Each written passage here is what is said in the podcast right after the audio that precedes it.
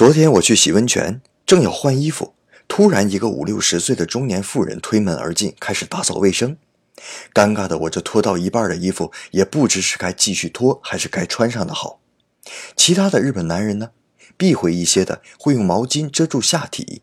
也有人就那么君子坦荡荡而神色自若。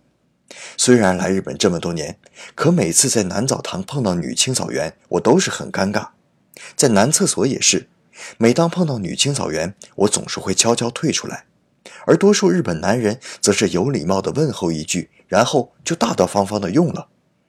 让女性来清扫男浴池或厕所，很大的原因是男女都雇佣，则清扫成本太高；